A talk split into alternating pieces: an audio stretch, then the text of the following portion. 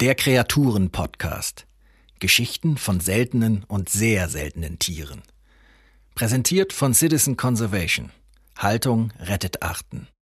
Heute Willi Weitzel, Filmemacher und Moderator im Kinderfernsehen.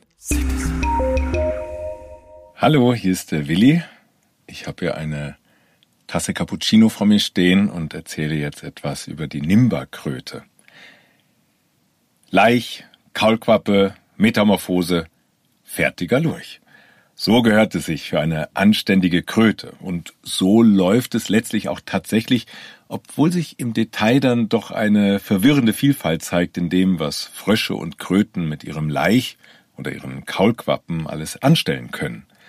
Blättern Sie nun mal zurück zum Darwinfrosch oder zur Mallorca Geburtshelferkröte.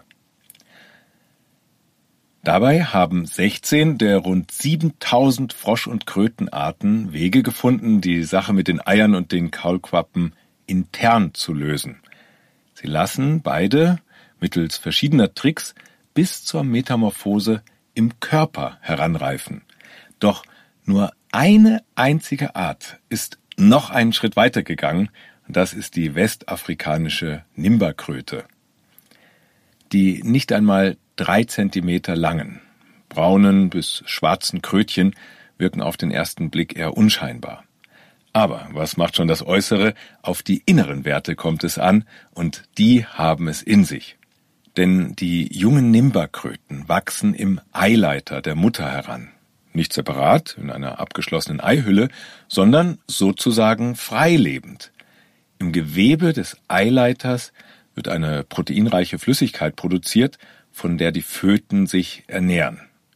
Diese direkte Ernährung über den Organismus der Mutter nennt man Matrotrophie.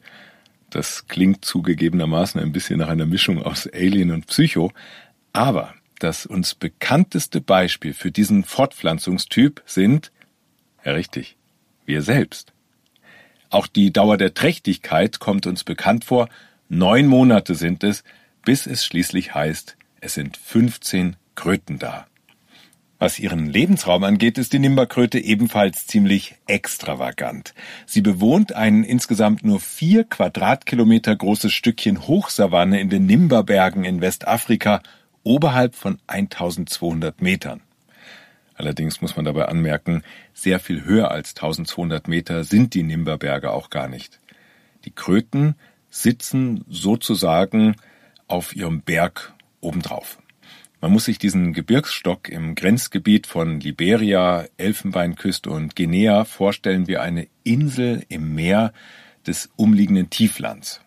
Vermutlich war es diese Isolation in Verbindung mit fehlenden Gewässern, die zu der besonderen Fortpflanzungsweise geführt hat. Wo kein Wasser, da kein Platz für Kaulquappen. Nimberkröten sind nur während der Regenzeit von April bis Oktober draußen aktiv. Wenn die Savanne beständig wolkenverhangen ist, kriechen sie im feuchten Gras umher und paaren sich. Während der Trockenzeit begeben sie sich in den Untergrund, nämlich in Felsspalten unter der Grasnarbe und über den wasserundurchlässigen Gesteinsschichten, wo die Feuchtigkeit gut gehalten wird, auch wenn es draußen wärmer und trockener ist. Doch wie könnte es anders sein? Die Nimberkröte ist in Gefahr. Aufgrund ihrer Einzigartigkeit ist sie wissenschaftlich ungewöhnlich gut erforscht für einen afrikanischen Lurch und wird regelmäßig überwacht. Das Ergebnis dieser Überwachung ist alarmierend. Noch in den 1950er Jahren haben die Forscher rund 16 Millionen Kröten gezählt. Ja, natürlich nicht persönlich per Hand, aber mit statistischen Methoden lassen sich solche Zahlenwerte gut und vergleichbar ermitteln. In den 2010er Jahren fand man dann nur noch 2,4 Millionen, einen Rückgang um 83 Prozent. Schuld sind vermutlich häufigere, überwiegend von Menschen gelegte Feuer. Eine weitere Gefahr könnte der geplante Abbau von Eisenerz mit sich bringen. Die Nimberberge bestehen zu 70 Prozent aus Eisenoxid. Um in den 1960ern an die Vorkommen im Mount Alpha in Liberia heranzukommen, hat man den Berg im offenen Tagbau kurzerhand weitgehend abgetragen. 1981 wurde eine Kernzone in den Nimberbergen zwar als UNESCO-Weltnaturerbe geschützt, aber Der Eisenerzabbau ist derzeit in einem außerhalb des Reservats gelegenen Gebiet der Nimberberge wieder geplant. Die Erschließung soll auch in direkter Nachbarschaft des Kernvorkommens der Nimberkröten beginnen.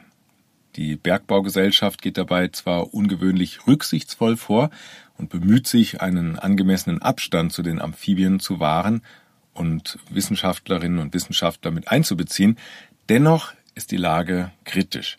Die größte Sorge besteht darin, dass die wasserhaltenden Gesteinsschichten des Bergs durchstoßen werden könnten und das darüber angestaute Wasser dann einfach ablaufen könnte, wie aus einer Badewanne, was das Ende der Nimberkröte bedeuten würde.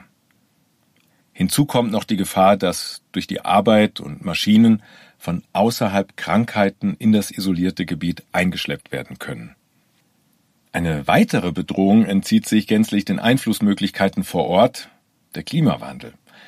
Forscherinnen fanden heraus, dass die Kröten nur eine sehr geringe Temperaturtoleranz aufweisen. Schon bei dauerhaft zwei Grad über ihrem gewohnten Temperaturregiment machen sie schlapp. Das heißt angesichts der zu erwartenden Erderwärmung nichts Gutes, zumal die Kröten halt schon ganz oben auf dem Berg leben und nicht weiter nach oben ausweichen können, wo es kühler ist. Entscheidend für den Fortbestand der Art ist zudem der Verlauf der Regenzeit, in der die Nimberberge weitgehend in Wolken gehüllt sein müssen. Fiel diese Phase durch Klimaschwankungen aus, wären die Kröten rasch am Ende. Und das wäre nicht nur äußerst bedauerlich, weil diese Krötchen ja so außergewöhnlich charmant sind, zumindest wenn man auf kleine braune Krötchen steht, sondern angesichts ihrer biologischen Einzigartigkeit auch ein immenser Verlust für die Wissenschaft. Höchste Zeit also, zumindest einige der Tiere in Sicherheit zu bringen. Citizen Conservation bemüht sich in Zusammenarbeit mit dem Museum für Naturkunde Berlin darum, einen Grundstock an Zuchttieren aus den Nimberbergen nach Europa zu holen. Die Zeit läuft, denn die Bergbauarbeiten werden bald beginnen. Eine geplante Expedition im Sommer 2020 scheiterte an den Reisebeschränkungen durch das Coronavirus und ob und wann die Rettungsaktion nun stattfinden und starten kann, ist ungewiss. Also, bleiben Sie dran. Danke fürs Zuhören. Das war ein Podcast von Citizen Conservation. Haltung rettet Arten. Eine Initiative zum Aufbau koordinierter Erhaltungszuchten gegen das Artensterben. Text Heiko Werning. Citizen Conservation finden Sie auch auf Facebook, Instagram, Twitter und YouTube oder unter www.citizen-conservation.org. Citizen.